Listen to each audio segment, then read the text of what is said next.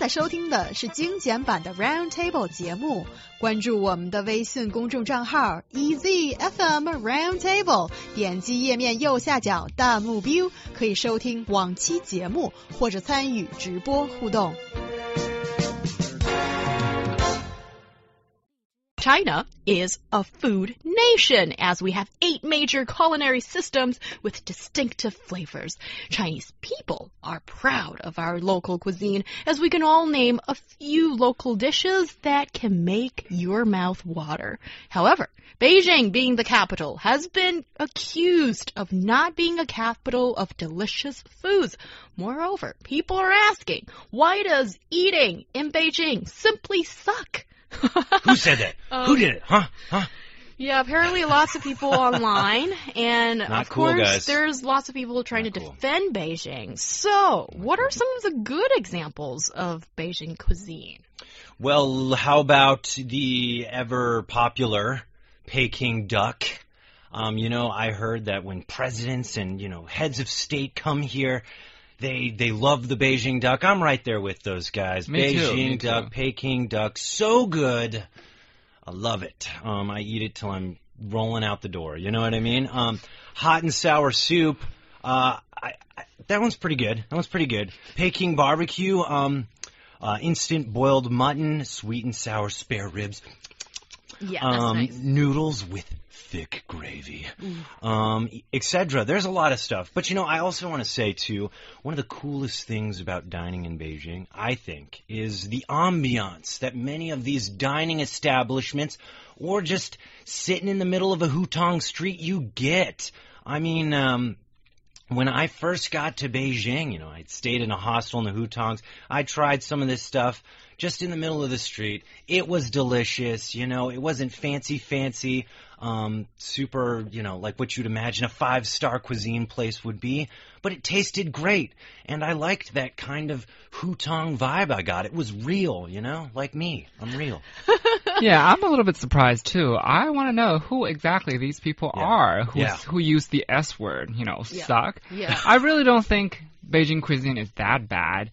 I do agree that it's not always a pleasant experience to go to a Beijing restaurant, but that mainly has to do with long lines or, you know, dishes being very expensive and things of that nature, not necessarily anything to do with how bad dishes taste. So, like I said, I really want to know who these people are. Yeah. Um, you might have one that's sitting in the studio right now. okay. yeah, I- it might come Traitor! as Traitor! surprise. Yeah. Traitor! I'm sorry. but I hold strongly to my opinion, you know. Oh. Yes. So Um, tell us then, what what is it about Beijing cuisine that makes you Thank- so Beijingers, cover your ears. so hateful? No, I'm not hateful, but I think um, we need to be objective. And Okay. Alright. when you and you can't be good at everything. Beijing's got a great What about me? cultural scene, has a great uh, history, has a top-notch subway system. I'm trying really hard here, apparently, and we're not that great at eateries, I think. And one reason being, I think, of location. Um, that is the deep down reason that we're located uh, pretty north up there in, in, in, in the uh, country geographically, and weather isn't always pleasant in comparison to, let's say, your hometown, Liuyan, Hangzhou, Hangzhou. where weather is a lot more um, Nicer? warmer. Yes, and you grow a lot of uh, delicious foods there, I think. And in Beijing, I think northern people simply lack the sophistication in culinary effort and endeavor. And the more northern you get in China, the less sophisticated it is, and partially because of harsh weather. I'm going to blame it on the harsh weather. So you don't have so many different kinds of vegetables and other um, food sources, and people might be um, diverting their attention to survival as opposed to cooking some delicious foods. So, yes, I hold the opinion that food in the north is just not as tasty or sophisticated as some of the southern places. Uh, Yang, it's 2017, okay? There's greenhouses, people. Shanghai isn't a city of farms, it is a mega city. There's not a lot of people. I'm sure they get most of their agricultural products from other areas, but, uh, you know, nowadays we're growing like crops out in the deserts in California and stuff because of how we science has allowed us to do such incredible things. But um, the thing is, yes, I, I, you know, I don't normally like to have these kind of conversations about which food is the best because I think it's very relative, um, Mhm. and and where the best food is. But you know what? I'm going to represent uh, Beijing here because I love this city and I love the food here. Mainly, I also love the options. Guys, here, you know, and I know this is the same in probably other mega cities, but you can get French food here, American food, Japanese food, you know, British, German, Indian, Muslim, so many different kinds of food. I've had some of the best brewery beer I've had in my life here. Um, it's been amazing, and you know, it's been this collaboration of like different Sichuan herbs and, and herbs just um, that is just specific to China that is mixed with like beer culture from like maybe Canada or the States to make a killer beer, you know, these kinds of things that I know, you know, I think I, I've been to Shanghai. Um, and I didn't really experience that kind of good brewery beer culture, but it killed there. And, you know, pub food was really great and, and these kind of things. Um, and Chinese food, I mean, do, dude, I think you get probably the best Beijing duck here. And uh, in my, opinion, Beijing duck has been my favorite dish I've had since I've been here. Wow, I really love his Boom. passion. Boom. I love his passion. And I can't help but use a food analogy here. what a ham he is. Wah, wah, wah. and also, also trying to get to He Yang's point earlier, I can sort of understand uh, the point that as you go north, uh, you get less sophisticated, and that applies to food as well. However, that's more like a North China thing. It's not necessarily a Beijing thing. So why single out Beijing and say Beijing cuisine sucks? Yeah, if you're going to talk about all of us up north, you're talking about all of us up north, okay? Yeah, so I'm not going to make that blanket statement, and I will not. Yes. I think, um, okay, here is also another criterion that is applied sometimes to judge whether a place has a great uh, food culture or the places in this uh, you hold in this big competition of being a culinary capital kind of thing. That is, do you have more than one, uh, but a few? Homegrown, originated from the location, so Beijing, um, dishes that pretty much everybody agrees is a really good, definitive dish. And I think Beijing lacks it.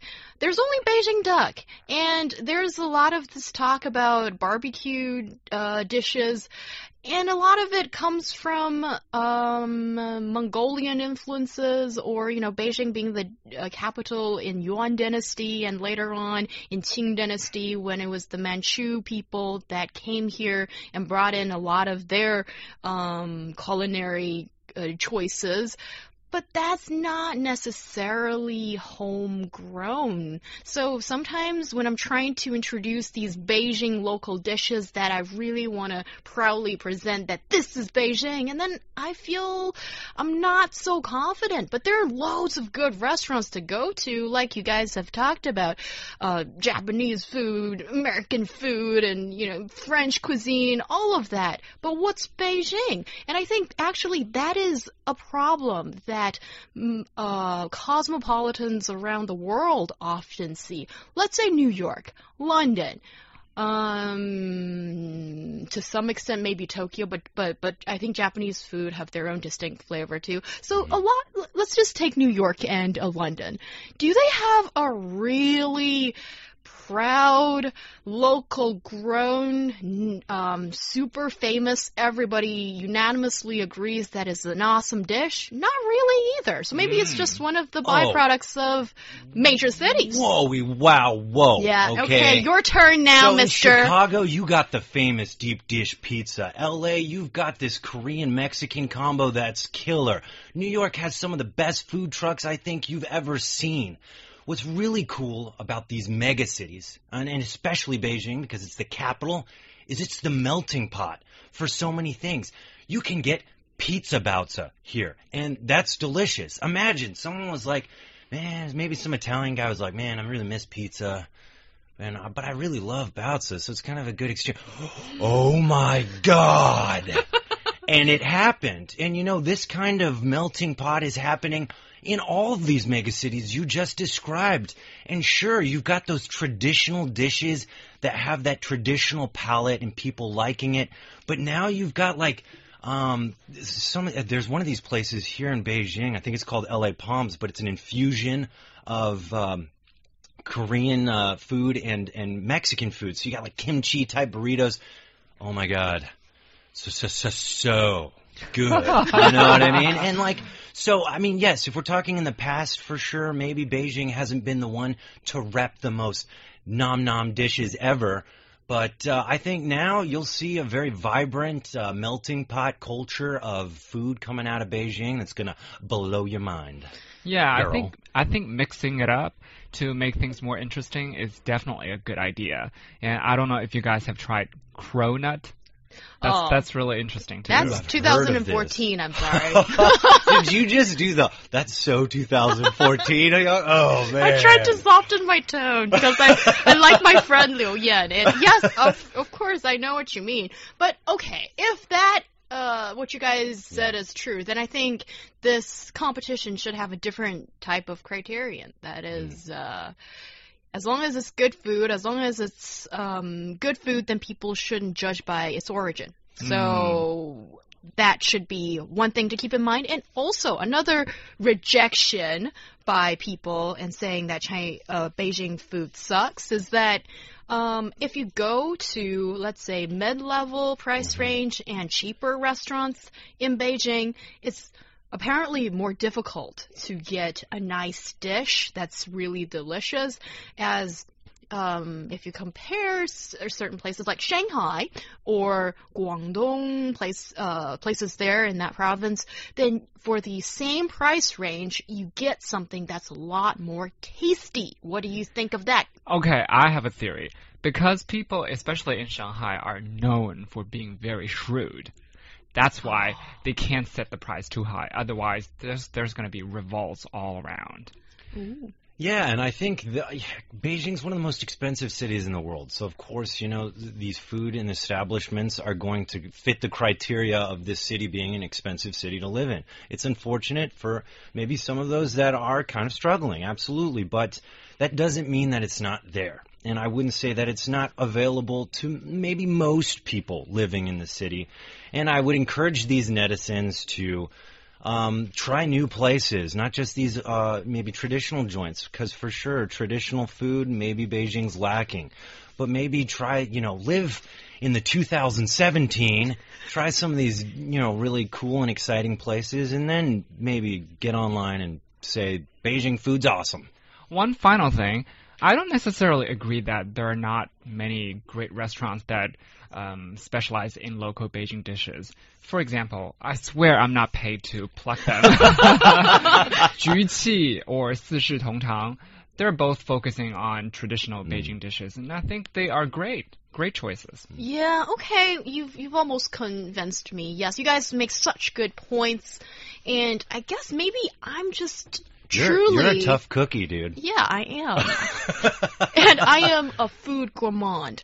That is, I have high standards, and I think only when customers have high standards Yes. can the service improve. Yes, caviar. Yeah, sorry, and champagne.